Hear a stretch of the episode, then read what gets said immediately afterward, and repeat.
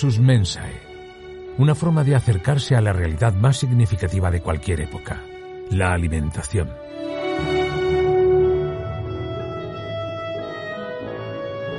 A través de ella conoceremos la historia de la humanidad, su cultura, su historia, los protagonistas, los productos y por supuesto la gastronomía.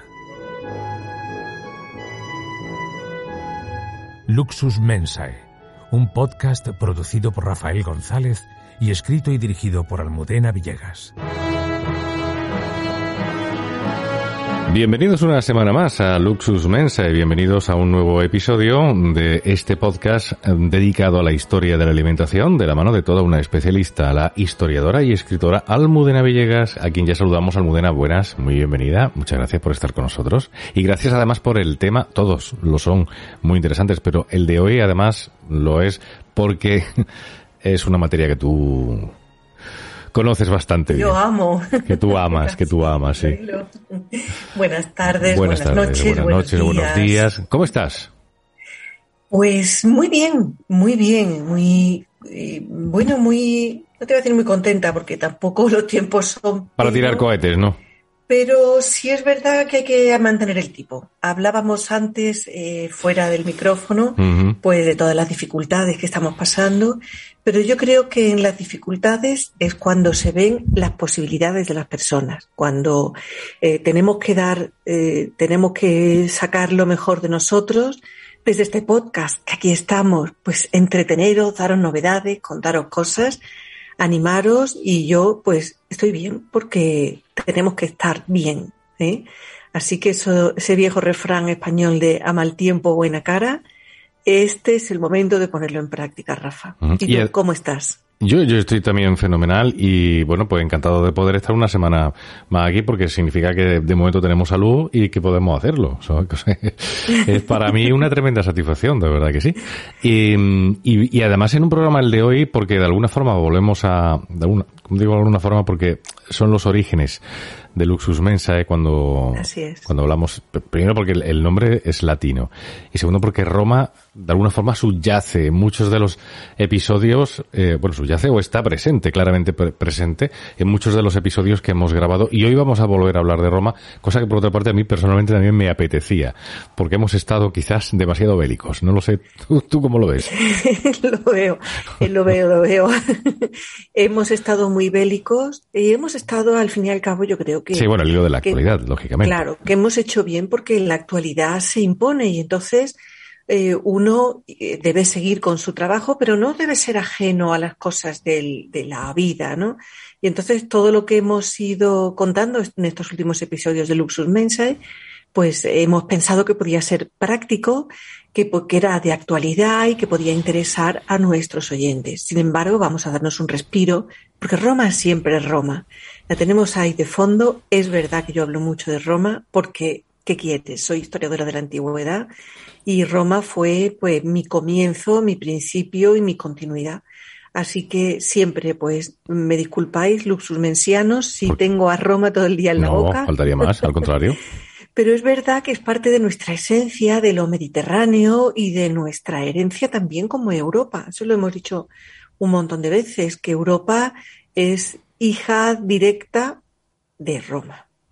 Por cierto, eh, ayer me hablaban, eh, lamento no recordar el nombre porque me lo comentaron muy de pasada, pero me hablaban de un podcast precisamente especializado en la caída del Imperio Romano. Creo que lo conoces, ¿no? Va, eh, creo que ocupa dos o tres siglos, me parece. Mm pero está tan bien trabajado que creo que prácticamente eh, a, cada año o a cada bienio le dedica un capítulo exhaustivo. El señor, si de verdad me dicen cuál es, lo vamos a, traer aquí o vamos a recordar. Esto también es muy propio de los podcasters, ¿no? Vamos a recomendarlo también a, a nuestros oyentes. Pues yo te voy a decir quiénes son porque ah, pues si ya lo tienes tú, estupendo. Estupendo. Que los sigo y los tengo por aquí y yo creo que también que hay que darles eh, pues su, su, sitio, su espacio, ¿no? Así que me dejas un segundo. Se llama El Ocaso de Roma. El Ocaso de Roma. Está aquí. el Ocaso de Roma. Lo podemos encontrar también donde nosotros, en Evox, ¿no? En Evox, podcast dedicado al estudio y análisis del Bajo Imperio Romano y de la Antigüedad tardía. Es apasionante. Ya me extrañaba que no lo conocieras, pero bueno. pero me alegro, me alegro que vaya, estupendo. Bueno, pues dicho queda y lo recomendamos también a nuestros compañeros, que caray. Ahí lo tenéis, claro que sí. Si además, mirad, se hace tanto esfuerzo por por contar, por, por escribir, por, eh, por preparar todas estas cosas que yo creo que, bueno, también hay que ser generosos y nosotros también hemos recibido ayuda de otros podcasters. y por qué no, pues ahí tenéis esta gente que habla de Roma y lo hace fabulosamente bien. Pues de Roma vamos a hablar, pero de una parte muy cercana a nosotros también, porque también fuimos Roma, concretamente del faro de Trafalgar, ¿no? Así es, en la provincia de Cádiz hay una, hay una zona del, faro de Trafalgar que tiene una zona de, suelo rocoso muy, muy poco profundo, con unas, eh, con unas playas muy bajitas, que le llaman la playa de la mar y sucia, creo que, creo que se llama. Fíjate de momento ese nombre, pues suena a que ahí había algo, siempre los topónimos y los nombres populares muchas veces responden a, realidades antiguas. ¿eh? Entonces, eh, esto, me, esto me gustó muchísimo. Y fijaros, es que en la campaña del 2021 han aparecido 13 piscinas, que piscinas son, son precisamente unos recipientes en el suelo muy grandes, impermeabilizadas con opus caementicium y opus signinum, que son hormigones hidráulicos que ya conocían los romanos, es decir, sabían cómo hacer una piscina, una fuente o unas termas o cualquier tipo de construcción relacionada con el agua precisamente para no perder el agua. Entonces hacían este hormigón hidráulico con, distintas variedades y, y, aquí con una serie de piscinas. ¿Qué es, lo que, ¿Qué es lo interesante de esto? Pues que no se conocían. Hay muchísimas factorías de garum. Fíjate, aquí pasa, bueno, pasan muchas cosas. Pasa que hay dos tipos de construcciones. Una, son, una, es una factoría de garum y otra es un auténtico vivero de mariscos y moluscos. Así que es raro encontrar en todo el Imperio Romano una zona industrial pues que responda a la fabricación de ese garum, que luego contaremos qué es, lo mm. hemos contado alguna otra vez. Y yo creo que tenemos algún episodio dedicado al garum, ¿no, Rafael? Sí. Hemos hablado, hay uno que, bueno, yo creo que es muy conocido, que está en Almuñécar, si no me equivoco. Sí, bueno, pero ahí en Almuñécar está en Bailo Claudia, hay en Portugal, hay en Grecia, hay por todo No, pero me refiero en la península y más concretamente, concretamente en Andalucía, ¿no? En Andalucía hay, hay bastantes, pero es que lo hay, hay factorías de garum por todo el Mediterráneo. El Mare Nostrum, nuestro mar, en realidad era un mar interior, porque claro, Roma dominaba el norte, el sur y el este. El oeste quedaba abierto hacia las exploraciones, ¿no? Pero dominó el mar, e, este mar interior, y claro, había factorías de garum en cuanto se pudo pacificar después de la guerra contra Cartago y desaparecieron los piratas y en época de Pompeyo y todo esto, pues un, mar pacificado lo que da es para la industria, para el comercio y para la creación de riqueza. Ay, si nuestros políticos se enterarán de eso, que dejar vivir a la gente, dejar prosperar, pues en libertad es la mejor de las elecciones para el pueblo y hasta para ellos, te lo digo de verdad. Bueno, a ver si algunos se hunden y otros recuperan un poco esa memoria de Roma que tiene mucho que enseñarles. ¿Verdad? Sigamos con el Garum. Perdón por la, el paréntesis, porque a veces se hace totalmente inevitable. Bueno, pues los romanos tenían esta cosa, este, este, esta inclinación por los moluscos y por los mariscos que les gustaban muchísimo. Y de hecho se valoraba mucho en Roma y en todas las capitales, hasta el punto de que aprendieron a cultivar, ¿eh? en el sentido pues casi metafórico, porque no se plantan, ¿no? Pero sí se siembran pues las, larvas de pescado. Incluso llegaban a los grandes, eh, a los grandes mercados de Roma, llegaban pescados vivos, es decir, Fíjate qué maravilla cómo tenía que ser la intendencia y la distribución. Al final, tú, en los mercados trajanos, por ejemplo, en los mercados de, cosas singulares, en los mercados de pescado, podías elegir el pescado que ibas a comer y lo podías elegir vivo. Entonces lo sacaban y el pescado, pues es que más fresco no podía estar, lo llevabas a casa y se cocinaba, pues eh, lo que pudiera tardar unas horas. ¿Esto qué nos daba? ¿O qué les daba a ellos? Pues, eh, pues un pescado totalmente fresco, unos crustáceos, unos moluscos y unos mariscos maravillosos. Incluso desarrollaron, fíjate, un sistema para el transporte de ostras, que ya sabes que son muy delicadas, que si la ostra no está muy fresca, te da muchos problemas y... Te, puedes morir.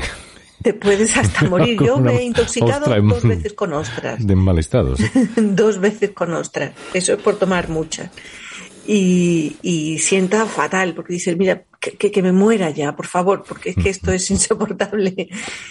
Pero, eh, pero este afán de comer todos estos productos que les gustan mucho y de comerlos bien, lo que les lleva es a desarrollar sistemas de crianza pues en el mejor sitio y como se ha descubierto en el siglo XXI que funcionan mejor, que son eh, es como la acuicultura en mar abierto, que ya se está haciendo desde hace pues 15 años así como una técnica pues muy desarrollada. ¿Qué se consigue con esta acuicultura en mar pues abierto? esto ya lo hacen los romanos.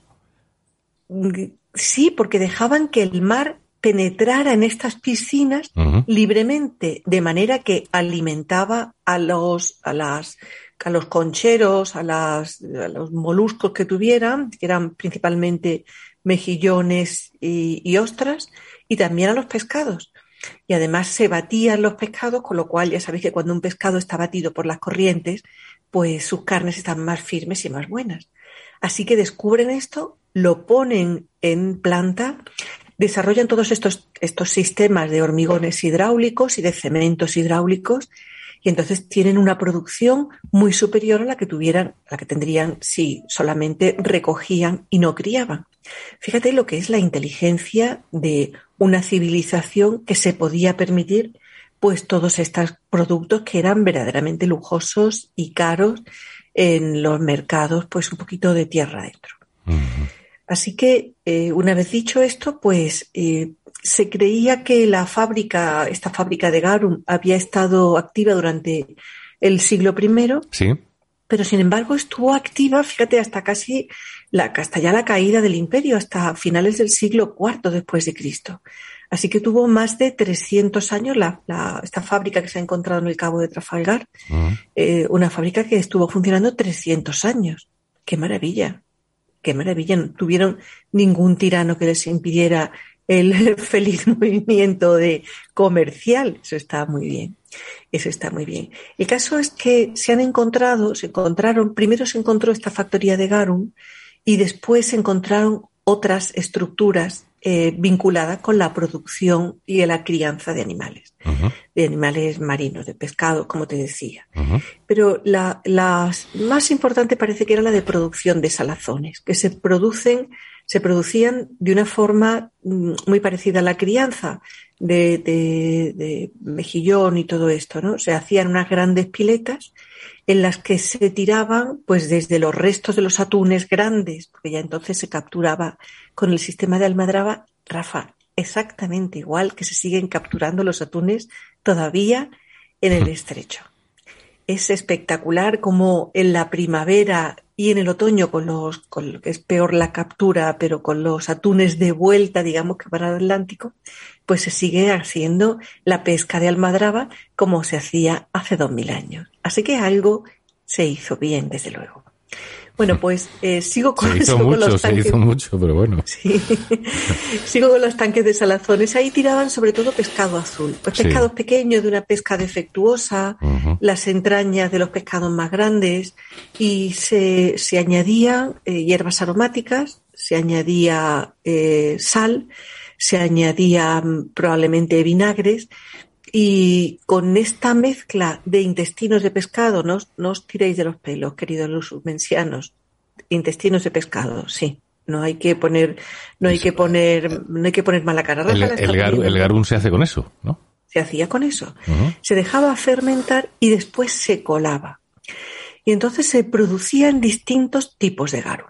Se producía un garum espeso y denso como una pasta de anchoas, ¿eh? como una crema de pescado, se producían liquamen y muria, que eran, eran eh, una parte, una fracción del garum más líquida y, una, y otra más líquida aún todavía, ¿no?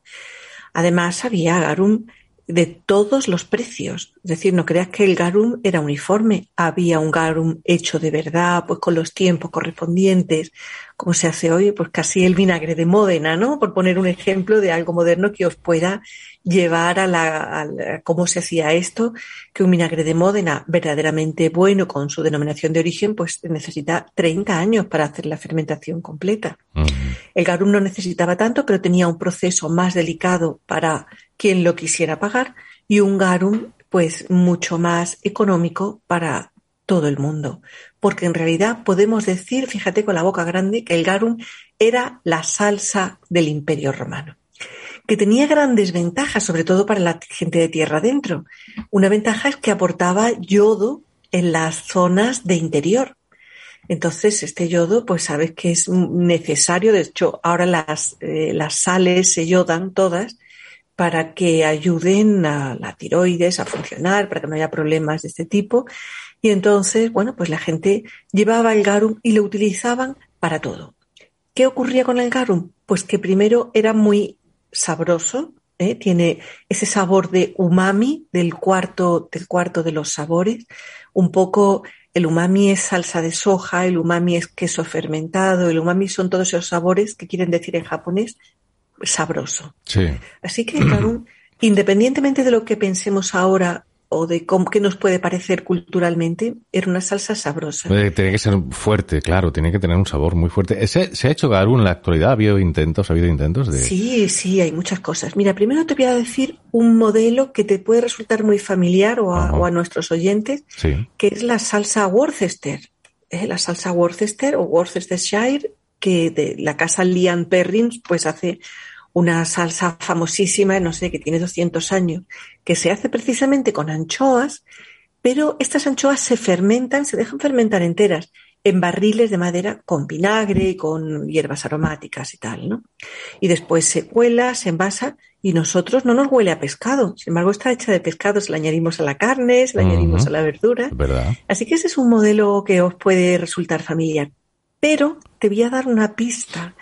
Hay una salsa vietnamita que se llama Nuoc Mam, eh, Nuoc-Mam, M-A-M, que parece ser que es una, una derivación o una eh, sí, un tipo de garum que hacían o que estuvieron haciendo durante mucho tiempo algunos soldados, algunos legionarios romanos que se quedaron perdidos en alguna de las expediciones. Se quedaron en Vietnam y lo que hicieron fue pues replicar aquellas cosas que les gustaba hacer en su tierra. Y el Nuokman sí lo vais a encontrar comercializado en las tiendas buenas de, cosas asiáticas, pero en las buenas, no lo compréis en las malas porque también debe haber mucha, mucha diferencia, no es caro. El nuokmam es imposible cómo huele, te lo confieso. Tiene un olor a pescado muy fuerte, que, casi como nuestra cultura occidental pues nos echa un poco para atrás. Pero sin embargo, el sabor es mucho más suave y es verdaderamente sabroso.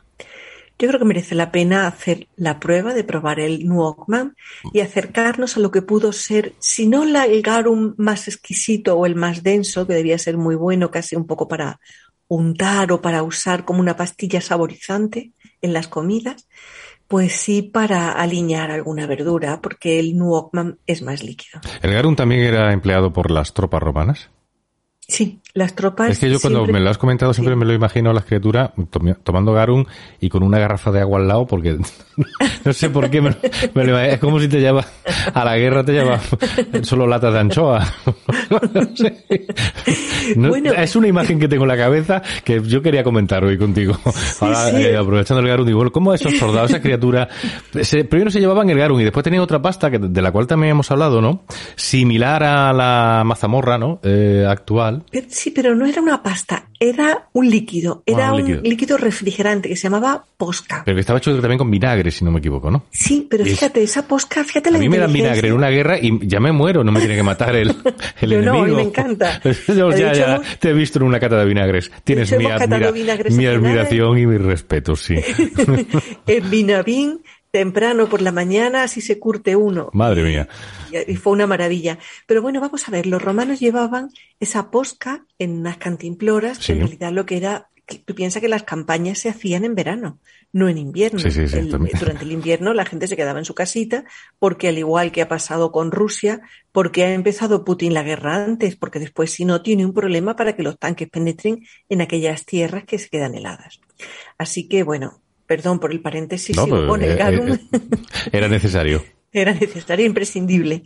Y, y, entonces, bueno, pues se hacían los, los campamentos de invierno, los cuarteles de invierno y se hacían las guerras en verano. Hacía calor y necesitaban primero hidratarse y segundo retener la hidratación. Es decir, la posca es un gazpacho sin tomate, un, un abuelo de los gazpachos, que lo que hacía era pues evitar la deshidratación como se conseguía también con el garum. Tú piensas que el garum era muy nutritivo, muy salado también, y evitaba la deshidratación en las interminables jornadas de, maratonianas, pues de las, eh, de las legiones caminando y moviéndose pues a pleno sol cuando no batallaban. Sí, es donde yo iba, que es que salado y deshidratación van de la mano, ¿no? Por eso depende de la cantidad. atacando a los bárbaros, comiendo aro. Bueno, allí tendría cerveza para remojar después la victoria. También tenían, tenían vino, tenían vino y llevaban vino y además los romanos eh, estaban tan acostumbrados a su dieta, a comer pan, a beber vino, a tomar aceite y garum, que había canales de distribución de todos esos productos para que lo tomaran hasta en los campamentos de invierno. Sí, porque también era famosa la intendencia, la intendencia romana eh, era una de las mejores del mundo. De hecho, por eso era uno de los mejores ejércitos del mundo. Claro, fue el mejor ejército, el romano, por bien organizado, por bien construido, por cómo, por cómo se desarrollaron también todas, todas las cosas y porque además tenían un sistema militar pues eh, de, de, de cupo obligatorio, ¿no? Que tenía bastantes años y que luego también les daba buena recompensa porque los legionarios que después se volvían a enrolar pues se hacían mayores muy pronto. Pero luego en las provincias, fíjate qué sistema tan inteligente. Les daban un trocito de, de terreno en alguna provincia lejana y entonces pues aquella gente se asentaba, eh, vivían en las fronteras, vigilaban las fronteras, cultivaban la tierra todo el sistema de todo el sistema del ejército de la intendencia romana fue una auténtica eh, fue, fue, muy útil y fue muy mm, muy favorable a que las fronteras se extendieran y se extendieran pacíficamente porque al final los legionarios se terminaban eh, tomando como esposas a las mujeres de las zonas a las que iban bueno, pues eh, todo esto ha dado de sí ese reciente descubrimiento, esa factoría de pescado y salazones en Trafalgar, en Cádiz, em, y que no deja de sorprendernos, efectivamente. Sí. Un último apunte. A ver. No solamente hacían, no solamente hacían garum, fabricaban salazones como las que se toman ahora en el levante español. Los lomos de atún deshidratados, puestos al sol, eh, pescados, pescados también al sol, en salazón. Es decir, que en aquellas fábricas se hacía garum y se hacían otras muchas variedades, desde las huevas prensadas hasta los lomos de atún, nuestras mojamas, todo aquello ya se hacía y se debía hacer bastante bien porque después se exportaba. Y eran, eran una fuente de riqueza extraordinaria estas factorías de salazones. Roma va a seguir presente también en la receta de esta semana. Aunque quizás no sea ahora mismo la mejor época por la huelga de transportistas para buscar pescado. Así es, así es.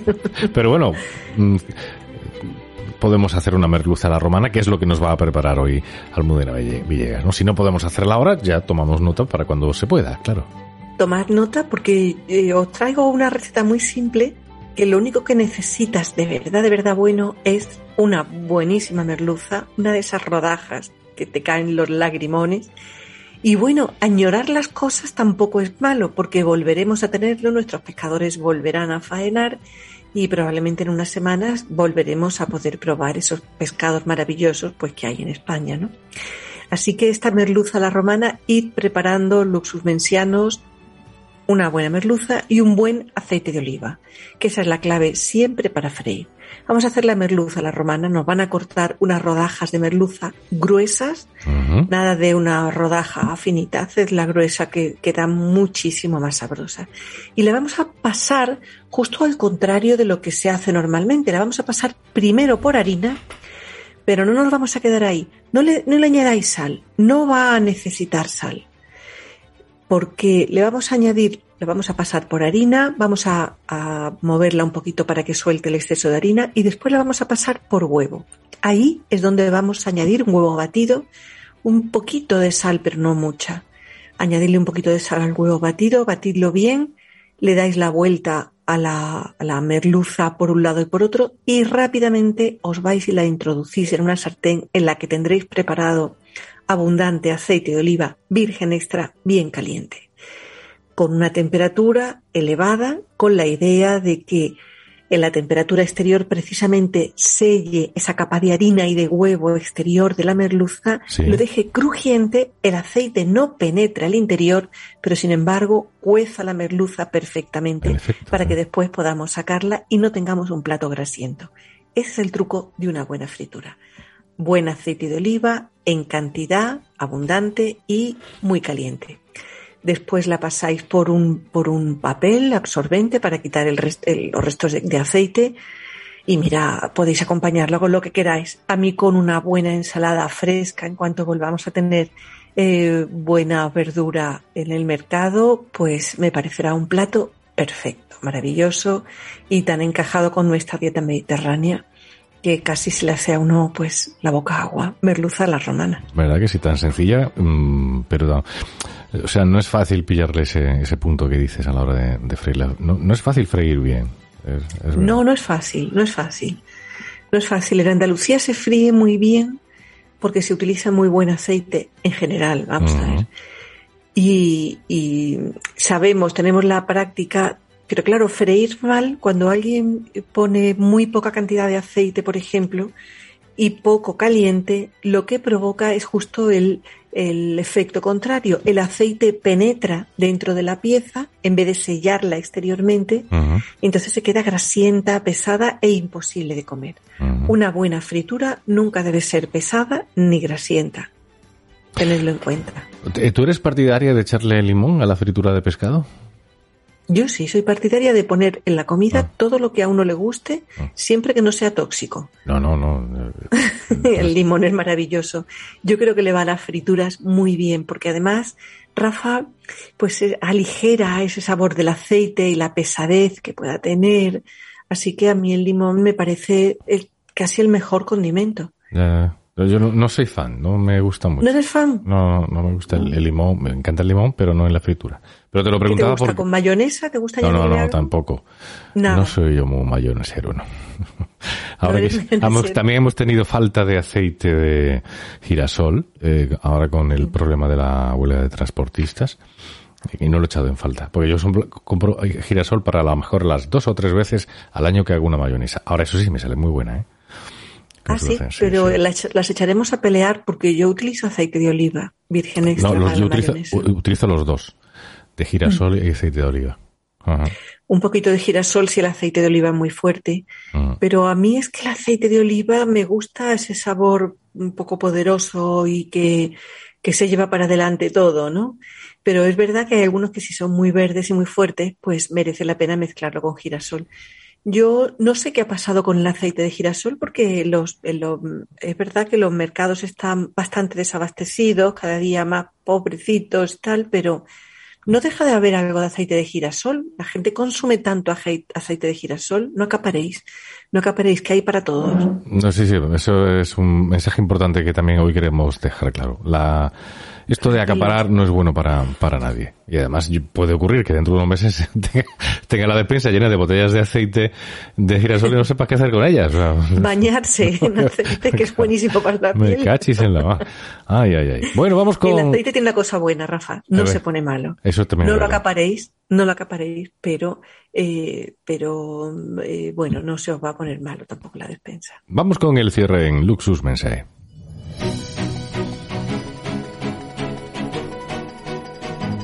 Luxus Mensae el cierre.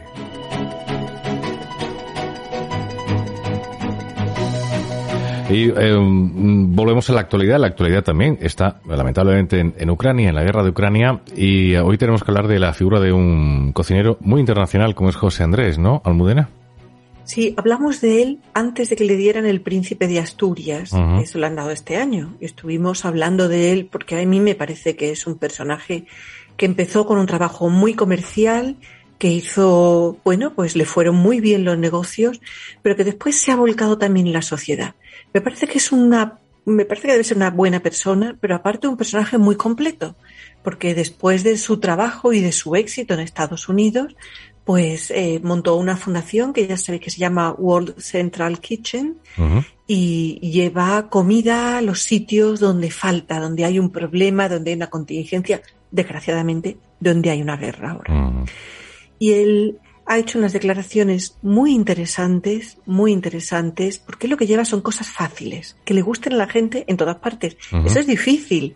Tú no puedes llevar gazpacho al frente de Rusia, o no, ¿qué te digo yo? O no puedes llevar a lo mejor paella a un país africano, tienes que llevar cosas que además gusten a la gente, que la gente les tome con gusto, porque claro, tiene mucho que ver lo que a uno le nutre con su cultura, con su territorio, con sus alimentos y él es muy oportuno también en lo que lleva y a dónde lo lleva. Y ha hecho unas declaraciones muy interesantes que decía, nos hemos quedado cortos, esto es una tragedia inabarcable. A mí me conmovieron sus palabras, como me conmueve el personaje, porque todo el mundo que se que se vuelca en los demás y que se preocupa por los demás merece por lo menos el respeto de la sociedad y la admiración mía en lo personal. Bueno, pues ahí queda la labor de José Andrés, efectivamente, que hace ya años creó esta esta asociación, esta ONG, organización. sí, es una, no es una fundación o una ONG, sí. Y eh, bueno, pues ahí está el hombre también poniendo su granito de arena para ayudar a esta, a esta gente. Con este gesto hoy llegamos al final de Luxus Mensae, un episodio el de hoy donde hemos vuelto a mirar hacia Roma, cosa que nos encanta, eh, donde hemos hablado de algo que también nos encanta, que es la fritura. la fritura, el pescado frito, y donde también hemos tenido un hueco para la solidaridad. Y no vamos a decir de qué vamos a hablar la próxima semana en el próximo episodio. Eso siempre queda un poco a la sorpresa, ¿no? Almudena. Sí, porque estoy trabajando una pequeña sorpresa y claro, si la cuento no va a ser sorpresa. Y si no sale, pues tampoco va a ser sorpresa. Así que Luxus Mencianos, dadnos vuestro like y veniros el próximo jueves a este canal en iVoox, escuchadnos, eh, estar en contacto con nosotros y, bueno, a ver si os gusta la sorpresa de la próxima semana. Siempre hay una sorpresa nueva. Mm. trabajamos mucho todos los temas y, y tratamos de compensarlos con actualidad y con... Y ella no lo dice, pero semanalmente publica en el diario El Debate. Así es. Diario digital El Debate. Con lo cual, Almudena tiene doble trabajo porque solo ocasionalmente ha coincidido Luxus Mensae, el tema de Luxus Mensae, con el que tú abordas en el debate. Quiero decir que tú, buscas un debate, un tema para el debate y otro para Luxus Mensae. Sí, a veces coinciden porque algo me parece tan interesante que lo, no lo voy a contar en Luxus Mensae y entonces me rompe toda la programación.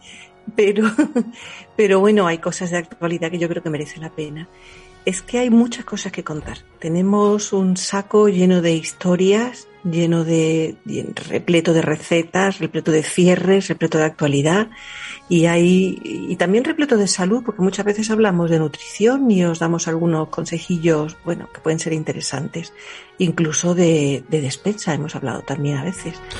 Así que aquí nos tenéis en este canal, en Luxus Mensae, hasta el jueves que viene. Pues eso, salud y lechón ibérico. hasta pronto.